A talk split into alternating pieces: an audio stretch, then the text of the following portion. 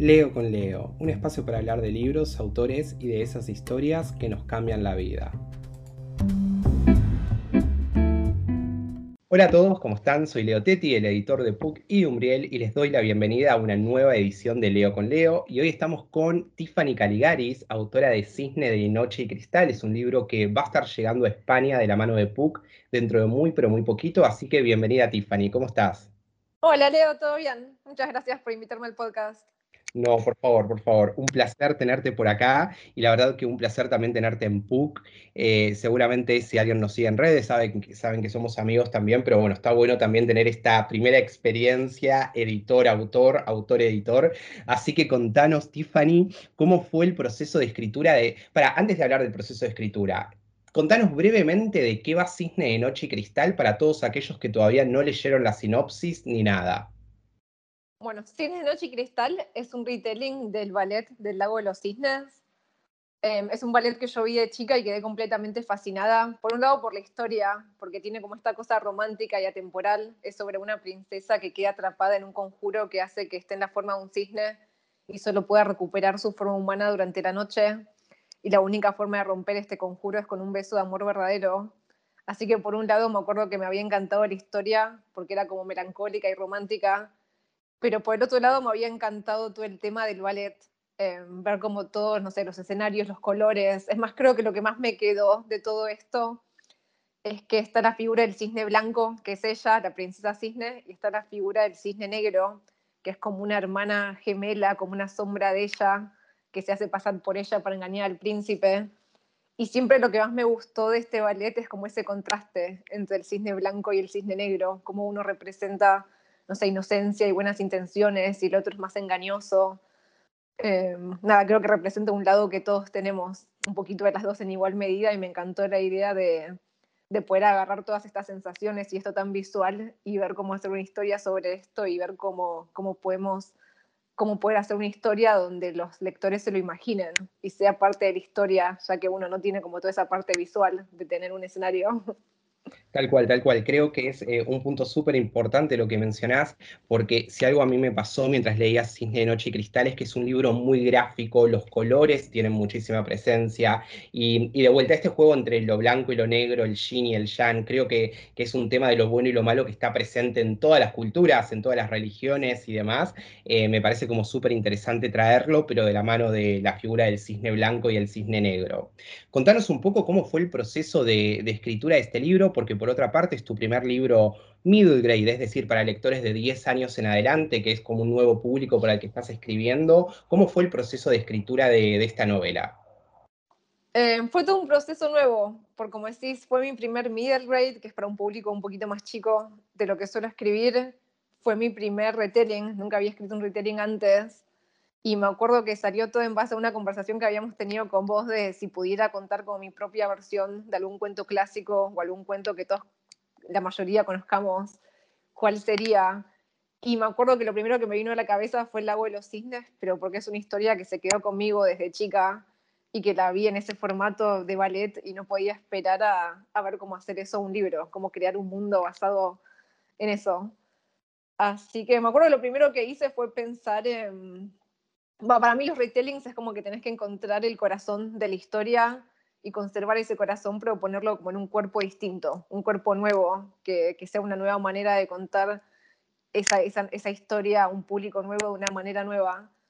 Así que lo primero que quise hacer fue pensar eh, cuál era el corazón, que para mí era como todo ese contraste entre el cisne blanco y el cisne negro y el tema de la identidad y el tema de los roles y qué pasa cuando alguien nos pone en un rol que no nos gusta, si lo aceptamos o si tomamos nuestras propias decisiones.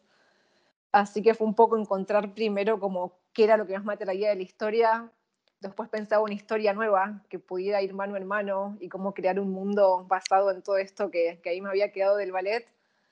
Y me acuerdo que lo primero que hice fue me puse, generalmente siempre cuando me inspiro soy de caminar, de escuchar música, es como se me van arrancando escenas e ideas.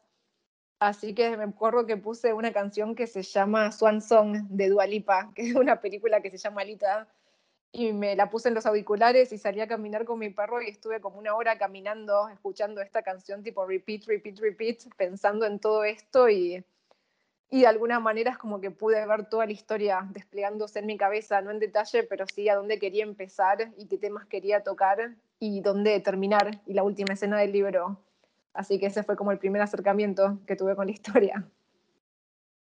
Buenísimo, buenísimo. Me parece Tiffy súper interesante y con esto los lectores se pueden dar una idea de lo que van a poder encontrar en Cisne de Noche y Cristal, que además aprovecho a comentar que es un libro que estéticamente es hermoso, tiene muchas ilustraciones en el interior, en los inicios de cada capítulo. Contanos un poco, Tiffy, cómo fue la selección de, qué cosas ilustrar y también un poco sobre Sebas Jacobino, que es el ilustrador que ya ha trabajado con vos en el pasado. Contanos un poco de eso. Sí, Sebas, eh, Sebas Jacobino es un ilustrador increíble. Tuve la suerte de poder trabajar con él eh, con mi primer libro, Lesat, y desde ahí con, con mis dos sagas que siguieron.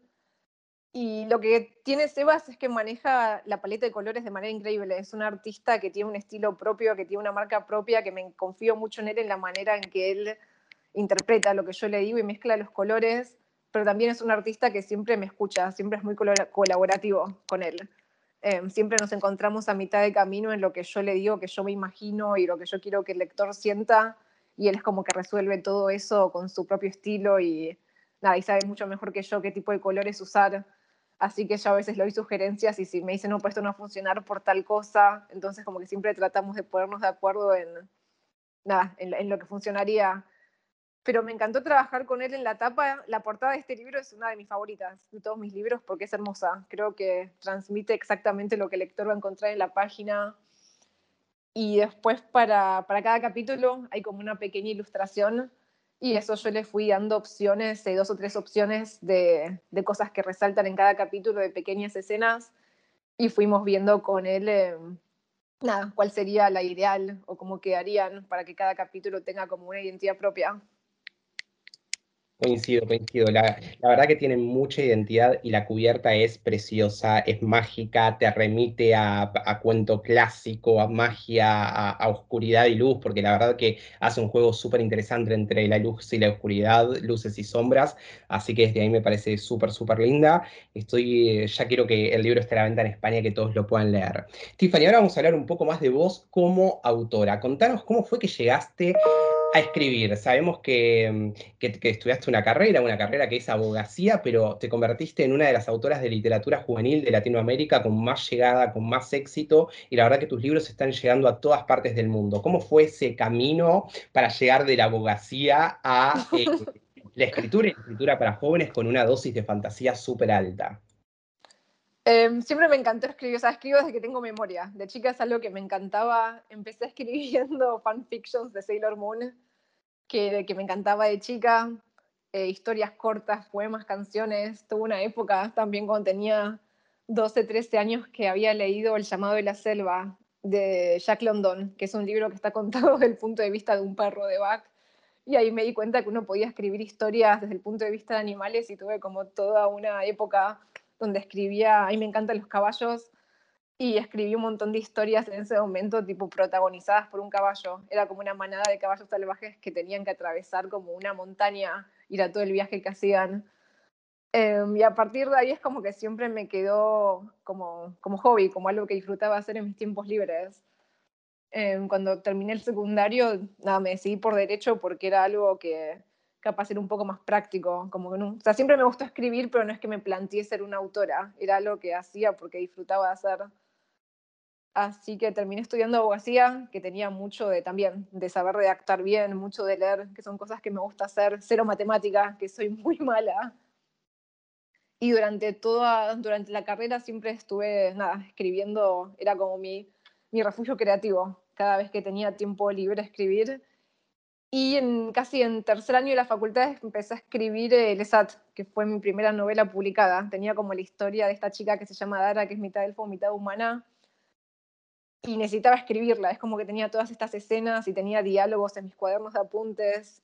Y en algún momento me decidí a escribirla y por algún milagro pude, lo tenía pensado como una trilogía que iba a estar en mi biblioteca impreso, nada, por mí, para, para saber que yo escribí esa historia y cuando terminé el primer libro, mis papás, lo, mis papá y mi mamá fueron los primeros en leerlo y me insistieron mucho de por qué no probás de publicar, por qué no probás de acercarte a alguna editorial. y con ese empujón me animé y por suerte, nada, tuve editoriales que estaban interesadas y fue mi primer libro que pude publicar. No, no, es súper interesante, Tiffy, la verdad que, que también inspirador para, para, todos los lectores y todas las personas que, que, sueñan con escribir o con publicar un libro. Contanos, ¿qué tips les darías a, a, esas personas que están en sus casas, que escriben y que les da vergüenza o presentar un libro? ¿Qué consejos o esas cosas básicas que cualquier autor debería tener en mente para, para poder seguir adelante y no frustrarse en el camino? Yo creo que a mí lo que más me ayudó sin saberlo, viéndolo ahora, es que siempre escribí para mí, siempre escribí ese libro que quería leer, pero que no encontraba, siempre escribí algo que a mí me resultaba atractivo sin pensar, no sé, en qué género entra, en qué mercado entra, cómo hago para que una editorial lo publique creo que es importante partir desde un lugar donde uno lo hace por placer, por gusto, porque es algo que, nada, que está en la cabeza y te estalla y necesitas ponerlo una hoja. Y recién ahí, una vez que, tiene, una vez que tenés la historia, que es la historia que querés contar y que, nada, y que uno la trabaja y la mejora, porque es un proceso bastante largo si uno se siente cómodo probar de, acercarse a editoriales, de estar en concursos literarios, pero nada, creo que es algo que uno lo disfruta más porque es un proceso que puede ser muy largo y puede ser muy frustrante a veces si uno recibe respuestas negativas. Siempre recordar que es algo que uno hace por gusto y no porque está como esa obligación de querer publicarlo. Yo creo que ahí acabas de dar con, la clave y para mí eso en un, en libro final se nota mucho cuando un autor lo escribió por gusto, porque es lo que lo apasiona. Creo que, por ejemplo, en todos tus libros queda claro que sos un amante de la magia, de, incluso de los cuentos de hadas, porque de alguna u otra manera todos esos elementos están representados en tus libros de distintas maneras, ya sean Lesat, en Witches, eh, Sinfonía y ahora en Cisne de Noche y Cristal. Pero, pero bueno, y Tiffy, volviendo un minutito a Cisne de Noche y Cristal, ¿qué nos puedes contar de los protagonistas de la historia, sin spoilers, pero qué, qué nos podrías contar en líneas generales de ellos? Eh, la protagonista se llama Alexina Bell. Alex es una chica de 13 años que le encanta el ballet, pero también es más que eso, es una chica que es, creo que tiene una gran parte de cómo era yo cuando tenía esa edad. Me acuerdo que antes de empezar a, a trabajar en el personaje de ella, que empezó a tomar forma, empecé a sacar un montón, no sé, de agendas, de recuerdos míos, de, de quién era yo a esa edad para poder eh, conectar más con ella. Y con el tema del ballet, yo siempre me gustó el ballet, nunca hice ballet en mi vida porque nada, no tengo ni la disciplina ni la flexibilidad, pero siempre es algo que, que me encantó ver.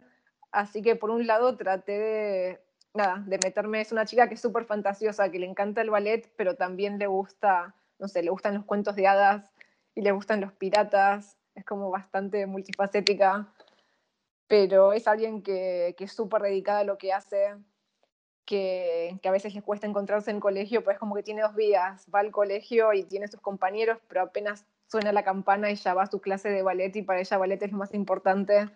Entonces, nada, es alguien que no siempre encaja, pero que tiene muy en claro lo que le gusta. Así que es Alex, que sería la protagonista, y después eh, puede que haya un vecino llamado Harry, que es el chico que le gusta a ella, que nada, siempre me, me, me pareció divertido ver eh, esos primeros amores, cuando uno tiene esa edad, ¿qué, ¿qué pasa cuando hay un chico que nos gusta? Y después de mis personajes favoritos, eh, esta historia pasa en Bristol, que es una ciudad en Inglaterra, pero también después pasa en un mundo fantástico llamado Lucelle, que ella cae a un lago cerca de su casa en el parque, está practicando y se tropieza y cae al lago y llega hasta el segundo, hasta el fondo del lago. Y cuando vuelve a emerger se da cuenta que está en un lugar completamente distinto que no reconoce. Y es un lugar eh, nada, que tiene como una paleta de colores bastante especial y tiene magia. Y hay una familia con juradores donde están estos hermanos que se llaman Glorian y Lindy y nada, tienen como personalidades muy carismáticas y, son personajes que me encantó hacer.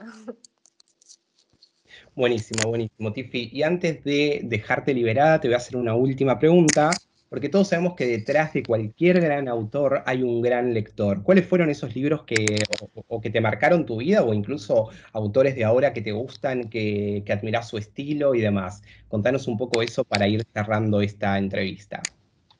Eh, de más de chica arranqué, siempre digo, Tolkien fue como el autor que me metió dentro del género, El Hobbit fue el libro, fue como mi agujero del, del conejo de Alicia que caí adentro de este género y nunca volví a salir.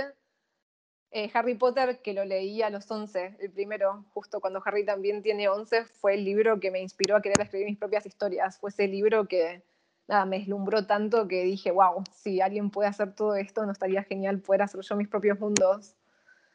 Y después, más actuales, eh, me gusta mucho Victoria Schwab.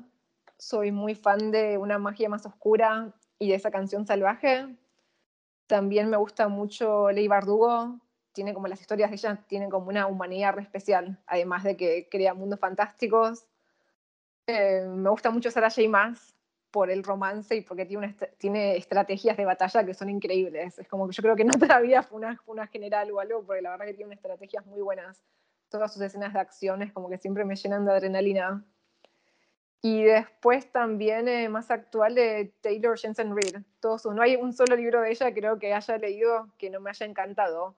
Em, Daisy Jones, Los Siete Maridos de Evelyn Hugo y ahora eh, que estoy esperando en Malibu Rising, eh, nada, son todos libros que también, que son esos libros que uno los lee y como que me inspiran a querer seguir mejorando, pues te das cuenta de la calidad de autores que hay afuera y, y lo mucho que hace que, que disfrutes leer.